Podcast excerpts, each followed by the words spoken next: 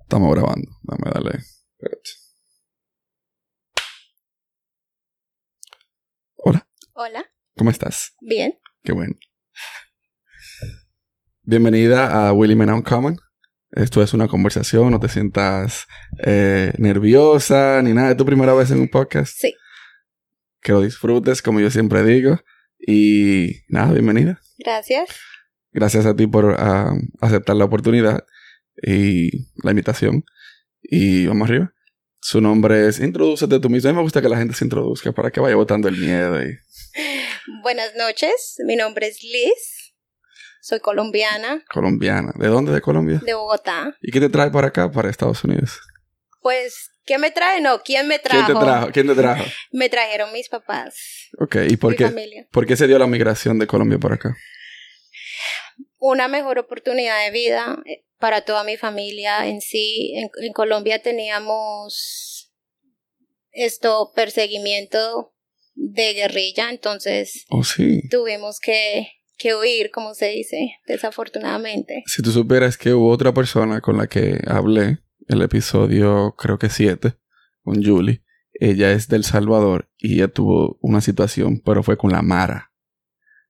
En- y eso la hizo venir para acá. Sí. Wow. Entonces, pues mis papás me trajeron de ocho años. Todavía yo no, no entendía la capacidad de, de ese daño, pero de ocho años me trajeron a mí y a mis hermanos. Y pues aquí ya me crié y sigo viviendo aquí. ¿Y por qué la, la persecución de la guerrilla, si se puede saber? Ah, eh, mi ¿Y papá. qué es la guerrilla, para que Bueno, no la guerrilla es una un- gente armada, pero que no es bueno, es como el ejército, pero malo, en otras palabras. Eh, secuestran a la gente, le piden dinero y, Ujú. y- y muchas cosas. Eh, mi papá tenía una compañía de construcción, se puede decir, de 18-wheelers que transportaban arena, transportaban materiales de, de construcción. Entonces, a ellos eso les convenía porque ahí podían meter las armas entre la arena y no las iban Y a la encontrar. Exacto. Entonces llegó el punto donde empezaron a quemarle los camiones a mi papá porque mi papá no quería ser parte de eso. Entonces era un viaje y resultaba el, cam- el camión quemado, le prendían fuego. Wow. Entonces, pues ya llegó al punto donde secuestraron a mi papá, du- duró una semana secuestra- secuestrado, perdón, y ya, o sea, ya nos tocó salir con la ropa solamente y listo, chao. ¿Y te acuerdas de ese momento cuando secuestraron a tu padre? Yo sé que estabas pequeña, pero... Me acuerdo, pero, o sea, era, no, era como tan inocente como que sí, secuestraron a mi papá y sé que era malo, pero no era como algo que... No es como si dejó- hubiese pasado Exacto, ahora. No- Exacto. No, te afectó tanto. No me afectó tanto, no. Ok. Pero sí, eso pasó y llegamos a ese país sin nada. Wow. Después de tenerlo todo, tener nannies, tener todo, a pasar a vivir en un cuarto seis personas. Wow. ¿Y qué tiempo duraron viviendo así en un cuarto seis personas? Duramos como tres meses, tres, seis meses. Wow. Sí, porque pues primero sin trabajo, sin papeles, sin carro y llegar a un país donde tú no sabes absolutamente nada. Entonces fue, fue un shock muy, muy difícil. Ahí iba. ¿Cómo se dio ese trance de cambio de cultura? Tal vez cambio de clima. Y todo eso. ¿Qué tan difícil se hizo eso? Bueno, para mis hermanos no fue tan difícil porque ellos ya estaban mayores, o sea, ellos ya tenían más razón que yo. Yo siendo tan jovencita, para mí fue un shock porque no sabía inglés, entonces al ir a la escuela y no poder comunicarme con la con la gente, especialmente al colegio que yo fui, que era más que todo blanquitos. Entonces no poder ni decir, ¿quieres jugar? porque no sabía. Sí. Entonces, eso fue un transition muy, muy difícil para mí. Y a pesar de que en la escuela, pues sí, te enseñan el ISO y todo eso, no es lo mismo. Pero pues se, se pudo lograr y poco a poco fui aprendiendo más y más y más. Yo he hablado con varias, varias personas ya en este podcast y muchas personas me, me han dicho que han venido aquí así joven, bien, bien pequeños y me he dado cuenta que es más fácil coger el idioma pequeño que ya después de adulto. Lo digo hasta por mí mismo. Yo aprendí, empecé a aprender inglés cuando tenía como nueve años. Duré como seis años en República Dominicana. Pero cuando llegué aquí, el inglés no era el mismo que yo tenía allá. Como que yo me trancaba, como que tenía esa... Así es, o sea, cuando yo llegué aquí, yo pensaba que del colegio que yo venía, que me enseñaban inglés, pero no sabía, solo hello, nada más. Y entonces después el no saber cómo, yo le decía teacher para la profesora y así no se dice, se dice por su apellido. Eso fue un caos completo. miss.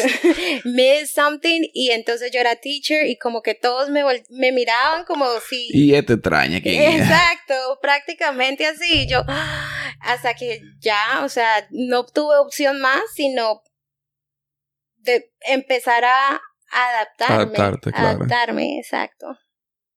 Tú sabes que esa, esa situación que tú empiezas a contar de, de tu familia es chocante, especialmente para una niña tan pequeña y tener que dejar su país donde estaban cómodos por una, por una situación que está hasta ajena a su voluntad. O sea, no es porque ustedes quieren, es porque lo están obligando en cierto punto.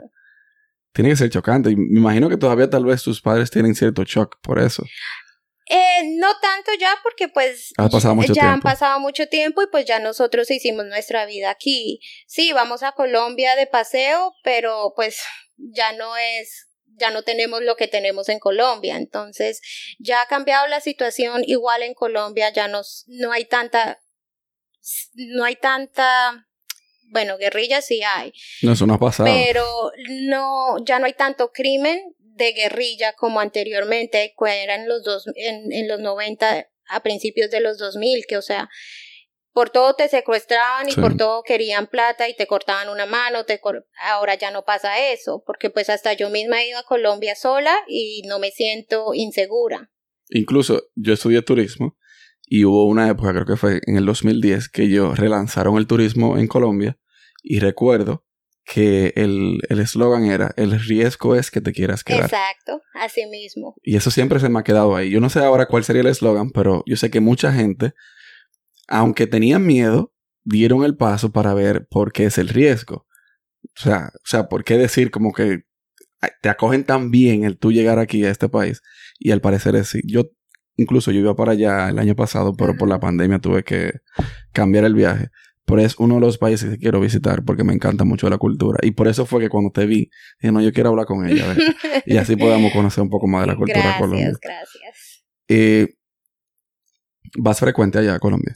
Voy, trato de ir cada año, en verdad, dos semanas, porque pues igual amo la cultura colombiana, no, no siento que, a pesar de que fui criada en Estados Unidos, no me creo americana, no soy colombiana hasta, hasta la muerte, como se dice. Ah, pero igual que yo. Hasta la muerte, mi, mi, mi cultura es colombiana, todos los días como comida colombiana, nada de eso cambia. Yo nací en, Estados Unidos, pero yo soy dominicano porque yo me crié allá. Es que es así, eso lo lleva uno en la sangre. Exacto, de donde me siento. Exacto. Qué bien, eso, eso de verdad es parte de nosotros, yo creo que los hispanos, que hace como que uno se sienta más parte de la cultura de uno.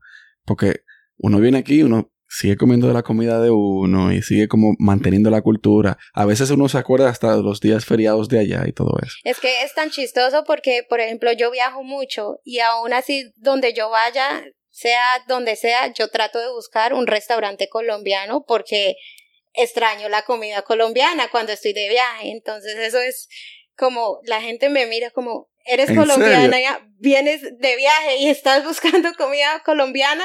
Yo, sí, o sea, eso es. Eh, ahí yo no soy igual. Yo trato de buscar comida del lugar donde yo voy. No, pues igual yo, pero llega un punto donde yo necesito mi arroz, mi papa, mi habichuela, todo, o sea, lo, lo colombiano.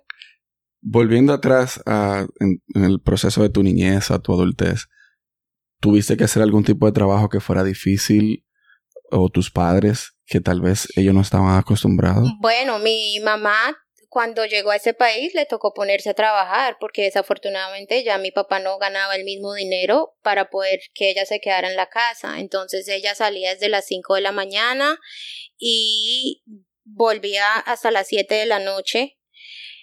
Para mí mi crianza fue un poco más difícil porque al no de los ocho, bueno, hasta ahorita mi mamá aún trabaja, pero esos años tan tan importantes que, que, necesita estar los padres de uno en la vida de uno, ellos a pesar de que estaban, no estaban, porque todo el día estaban trabajando.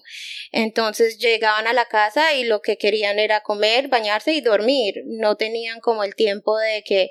Ni el deseo, tal vez, porque están bien cansados. O sea, es difícil, supongo. Exacto. Me imagino, de verdad, no, no sé porque pues no puedo pensar por ellos, pero sí sé que esos años, desde mis nueve años hasta mis prácticamente dieciocho, cuando cumplí ya dieciocho y, me volví adulta, era muy mínimo el tiempo que interactaba. Entonces, esto, especialmente en middle school, middle school fue muy difícil para mí, porque en middle school entonces ya tú empiezas a conocer niños más grandes y empiezas a copiar ciertas cosas de ellos y you try to fit in, tú tratas de, encajar, de encajar en, para tener amigos. Entonces, por ejemplo, mi mamá, cuando, bueno, cuando yo llegué aquí tenía, estaba en tercer grado o third grade en elementary school. Entonces, ella me dejaba el teléfono del, del landline en ese tiempo al lado de mi cama y ella me llamaba para despertarme. Yo me alistaba, me cocinaba mi mismo desayuno y me iba para el basta. So, desde los ocho años he sido muy independiente. Muy independiente, sí. Muy independiente. Eso de verdad no se lo deseo a ningún hijo o hija de, de, de nadie porque empiezas a ver la vida de otra manera. Entonces, es como que, bueno, si tú estás presente en mi vida, bien, si no, igual mi vida sigue porque como que me acostumbré a eso, de que si no estaban, igual yo hacía lo que tenía que hacer y si estaban, pues sí. muy bien. Yo, yo siempre he dicho que cuando tenga mis hijos quisiera tener un trabajo que yo pueda llevarlo a la escuela, buscarlo y comer por lo menos con ellos, como que pueda pasar tiempo con ellos, porque mi padre lo hizo mi madre casi siempre estuvo en la casa y eso a mí, yo digo que me ayudó bastante a formar el, ser humano que soy hoy. Exacto. No es, no es, la misma crianza cuando no están los padres presentes. Eh, eso mismo digo yo, pues cuando yo estaba en Colombia mi mamá no trabajaba y cualquier cosa que tenía que ver conmigo ella siempre estaba presente, pero pues igual era chiquita, es como eso es eso de eso se trata, estar ahí. Es una vez de que ya uno empieza a tomar decisiones por sí mismo que tú quisieras que hubiera alguien presente ahí, pero no lo había. Y no es necesariamente la culpa de ellos, porque no quiero culpar a mis padres por eso, sino pues eso fue circunstancial. exacto, las circunstancias el, ellos dos trabajando para poder mantenernos a todos, incluyéndose a ellos mismos, y para tratar de salir adelante tenían que, que hacer lo, que fuera. Sí. Para poder, aún, aún así fuera para comprar un carro, para podernos transportar. Sí, eso, eso es muy importante realmente. Entonces, no los culpo, pero fue una crianza muy hizo diferente. Te hizo falta. ¿Has sufrido, es una pregunta que siempre hago a las personas que son inmigrantes, ¿has sufrido algún tipo de rechazo o algún tipo de comentarios que te hayan chocado como no necesariamente racista, pero por tu ser de otra cultura, que porque tú tienes, aunque tienes un inglés bien americano, pero independientemente de eso, llevas mucho tu cultura. Claro. Ah, en realidad nunca, nunca he pasado por eso. Esto siempre me he adaptado a, a, lo que hay, entonces no, no he pasado por eso. La única vez que puedo pensar que pasé por eso, que fue una, la profesora que tuve en quinto grado, Miss Merricks, nunca se me va a olvidar. Un saludo. Hi, Miss Merricks. Hi, Miss Merricks. Ella llegó a tratarme a hacer bullying. A pesar de que era mexicana, pero era una profesora de que le decía a los propios niños que no, si no me iban a hablar en inglés, que no, que no me hablaran. Entonces yo tenía par de amiguitas en el curso que hablaban, era una boliviana, una colombiana y creo que una cubana, que eran las únicas hispanas, aparte mío, que podíamos comunicarnos y ella no nos dejaba hablar, que porque si no era en inglés, no, no, podía, no podíamos hablar. Entonces, eso fue, e, ese, ese tiempo fue muy difícil para mí. Pero ¿no crees tú que eso sea para ayudarte, que tal vez lo tuvo, Tuvo que haber sido para ayudarme porque eso me empujó a aprender más, rápido, Claro. Pero pues es como tú lo miras ahora y tu misma raza, pero al mismo tiempo te estaban haciendo porque pues igual no era que habláramos todo, todo un día en la clase, ¿no? Pero cuando teníamos like recess or free time, you like, eh, tú quieres hablarle a alguien y no poder, entonces ese fue el único momento de mi vida que he sentido así como que me han rechazado y solo por no hablar inglés. Podría decirse entonces que el que sufre bullying o el que sufre algún rechazo, de alguna manera u otra es más bien algo dentro de nosotros que lo sentimos y no que quisieron hacerlo. Porque eh, esa situación que tú mencionas se puede ver de dos perspectivas. Es como tú dices, que sentiste tal vez rechazo, pero también yo digo, pero pudo haber sido para ayudarte. O sea, puede ser la intención de la persona en ese momento. Puede ser. Yo lo sentí como rechazo porque a pesar de que todas mis otras profesoras habían sido americanas, nunca me hicieron eso. Hasta cuando llegué a quinto, a quinto grado, que fue con ella que me pasó. Entonces, por eso lo sentí como rechazo, porque si una profesora americana no me dice eso, porque tú me lo tienes que decir. Sí. Pero, pues, cualquier motivo que haya sido, igual aprendí de él y estoy agradecida. Volviendo atrás, a, a, Colombia, tú dices que eres, que llevas mucho tu raza. ¿Qué, ¿Qué es lo que más te llama? Vamos a conocer un poco de la cultura colombiana. ¿Qué es lo que más te gusta de la cultura? Además de la, bueno, la gastronomía vamos a entrar ahí, pero ¿qué es lo que más te llama? El ambiente, el ambiente colombiano. Parrandero. Parrandero hasta la muerte. ¿De, dónde, ¿De, dónde, tú eres? Pues yo soy de Bogotá, pero tengo de otro lado, mi mamá es de Bucaramanga, que es una ciudad con frontera a Venezuela. Entonces, yo me crié más con la familia de mi mamá que con, con la familia de mi papá, que es de Bogotá. Entonces, por las ciudades tener diferente clima afecta como es la gente. Bogotá, un, un, clima frío, nadie le, nadie es muy amigable la gente es más fría, es como el clima. Exacto, más reservada, más fría, como que voy al trabajo y me voy a mi casa y ya no salgo. La ciudad donde mi mamá es es de tierra caliente, como aquí en Naples, entonces todo el mundo está afuera en la calle, se sienta uno a tomar, ahí en, el, en, el, en el sidewalk, la fiesta, la, el vallenato se escucha por todo lado, entonces eso es lo que más me gusta. Claro. ¿Y de la, y de la gastronomía? Ay, todo lo frito. todo lo frito que, que, no es bueno, pero es delicioso. Dice que todo lo que engorda es lo que uno Eso, gusta. eso mismo, pero en general todo, toda la comida es deliciosa. Desde el tamal hasta la bandeja paisa. Bandeja paisa. Ay, bandeja paisa, Dios Hasta el arroz con coco en la costa, todo. Yo no he comido el arroz con coco de... de es delicioso. De Colombia todavía. ¿Qué debo yo saber si yo voy a Colombia? ¿Qué debes saber? Sí, qué, qué importante que tú dices, si tú no sabes eso, tú no, no puedes ir a Colombia. O sea, como que es algo esencial. Eh... Está difícil la pregunta. Está difícil. Hay muchas cosas que tienes que saber. Además de español, claro. Además de español, bueno, muchas ciudades hablan inglés porque ha avanzado mucho por el turismo. Por el turismo. Pero o sea, tienes que ir con una mente abierta, sin, sin prejuicio ninguno, digo yo. Yo quiero, yo, mi, mis dos ciudades para visitar en primera instancia, en primer viaje, es Medellín y Bogotá. Medellín porque yo siento que el, el, el paisa, como que yo conecto bastante con, con las personas de, de Medellín por su forma de ser, que son bien activos, no sé, me siento como que hay algo ahí. Y hay mucha, mucha historia en Medellín, además de... y quiero ir a la Comuna 13 en Medellín. Eso es, un- eso es algo que para mí, lo que es eso y la Piedra del Peñol, creo que así se llama. Ajá. Esos dos lugares yo quiero visitarlos. Y quiero ir a Bogotá porque quiero ir a la, a la Capilla de Sal. Capilla de Sal es. A la Y- y- Catedral, Catedral de, de Sal. Sal. A la Catedral Quiero de ir Sal. ahí y, y quiero ir al museo de, De Botero. de Botero. Bueno, cuando vayas tienes que ir a Monserrate también. A Monserrate me dijeron sí también que A tengo que ir. Monserrate también. Eso es como un alto, ¿no? Es en una montaña. Es un, sí, es, ah, el- es el pico más alto de, De Colombia. de Bogotá. Wow. Sí, tú ves. Entonces esas son de las cosas que yo quiero visitar. ¿Qué otros países tú has visitado? Porque tú me dices que tú viajas mucho. Yo viajo, o viajaba ya no tanto. Ya.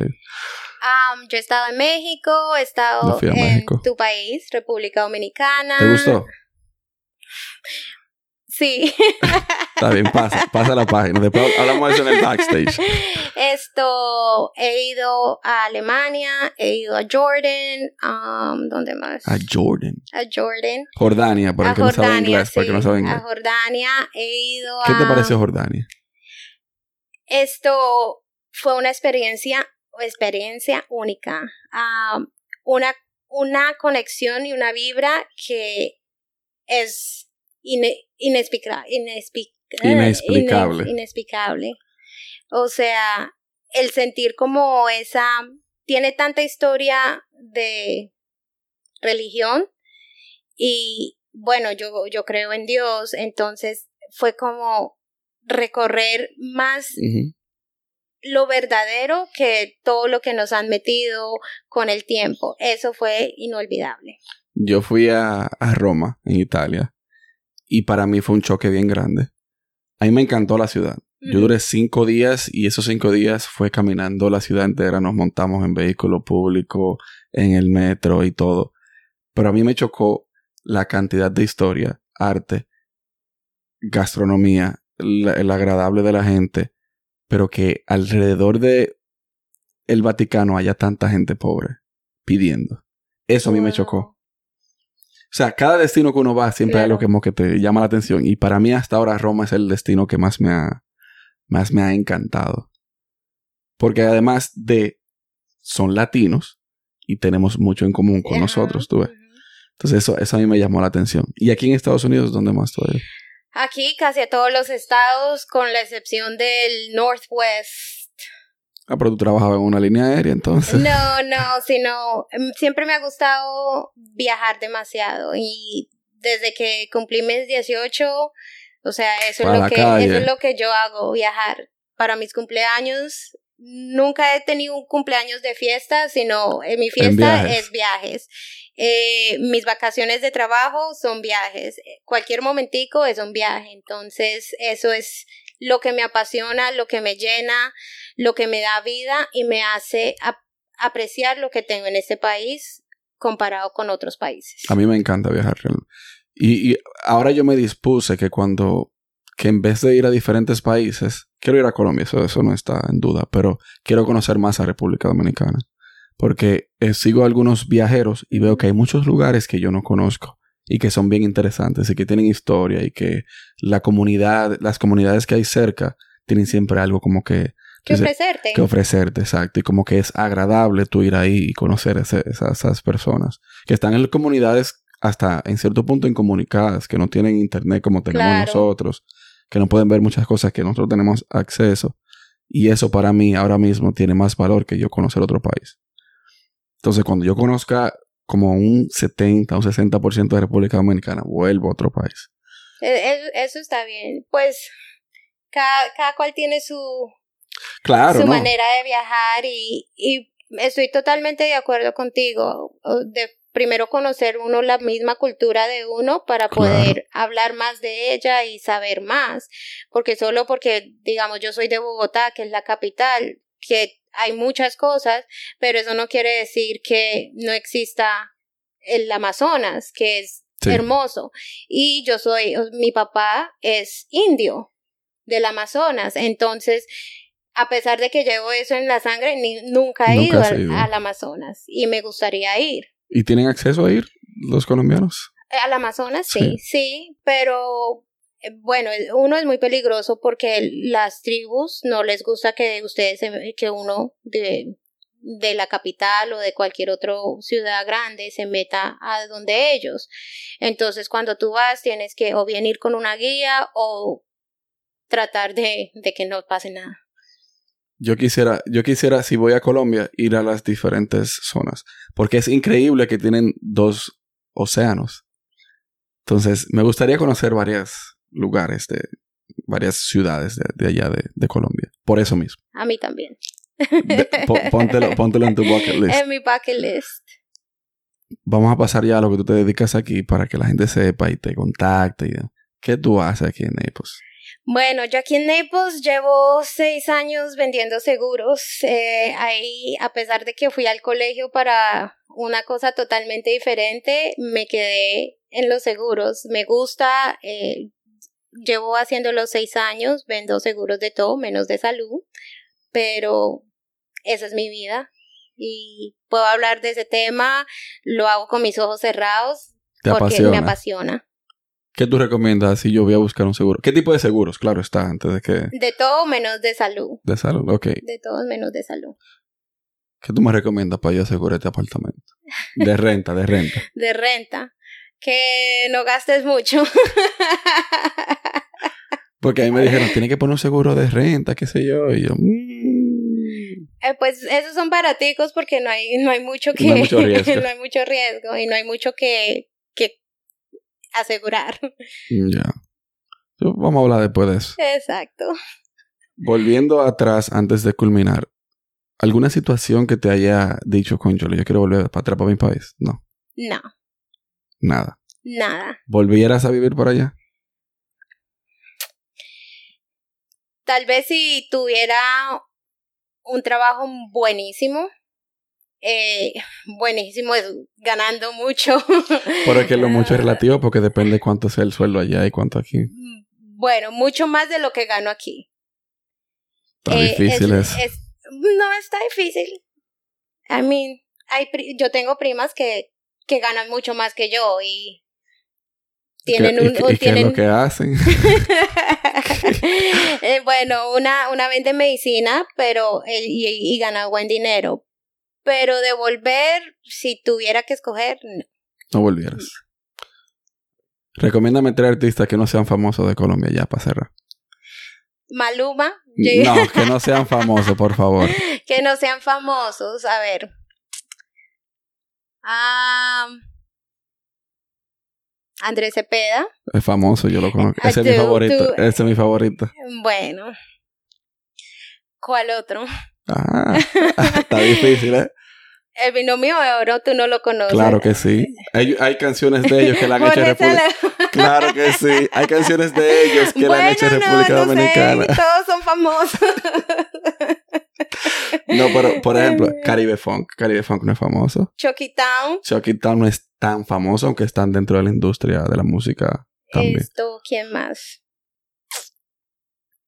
Uno último ya, uno último. Uno último. Alcia Costa. Tú, ese yo no lo había escuchado. eso nunca Eso es de la de mis papás. pero por eso. Pero esa música la escuchamos, así sea mi sobrinita que tiene siete años y la escucha cuando se hace Es como cumbia. Cumbia. Es como cumbia. Bueno, hasta aquí el episodio de hoy. ¿Algo más que usted quiera decir? No. De sus redes si se quiere, si no son privadas. No. Son privadas. eh, síganme en Willy Man Uncommon, YouTube, Facebook y Willy Menaje en todas las demás. De, se me fue una S, parecía que estaba comiendo espagueti. Todas las demás redes. Y denle like, comparten y suscríbanse. Es obligado, como digo en el confesionario. Te hago de allá. Ya ustedes saben. Peace.